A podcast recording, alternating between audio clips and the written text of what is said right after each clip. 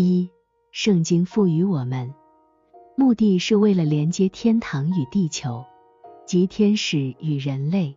因此，它是这样写的，以便天使从灵性层面理解，而人类从自然层面理解，从而使得通过天使流入的神圣与人类产生连结。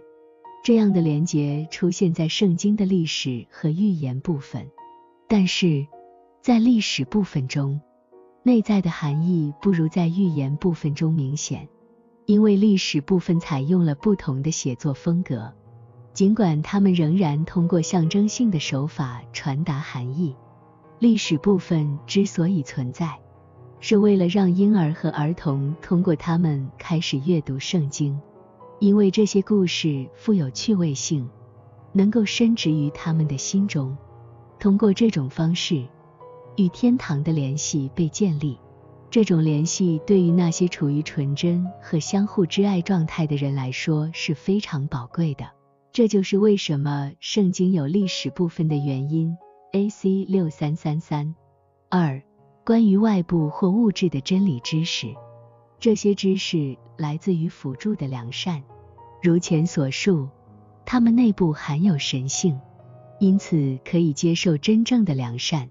这种知识在那些将来会重生的婴儿和儿童中是普遍存在的。例如，圣经中关于乐园。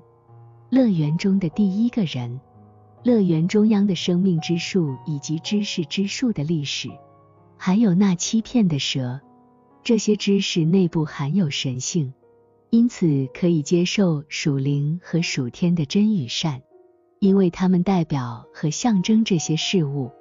圣经中其他的历史，如关于帐篷、圣殿及其建筑，关于亚伦和他儿子的服装。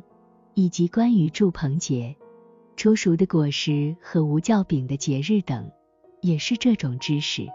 当一个婴儿或儿童知道并思考这些事物时，与他同在的天使就会考虑他们所代表和象征的神性。由于天使对此感到满足，他们的情感会被传达，并使儿童因此而感到愉悦和满足。为其心灵准备好接受真与善。A.C. 三六六五。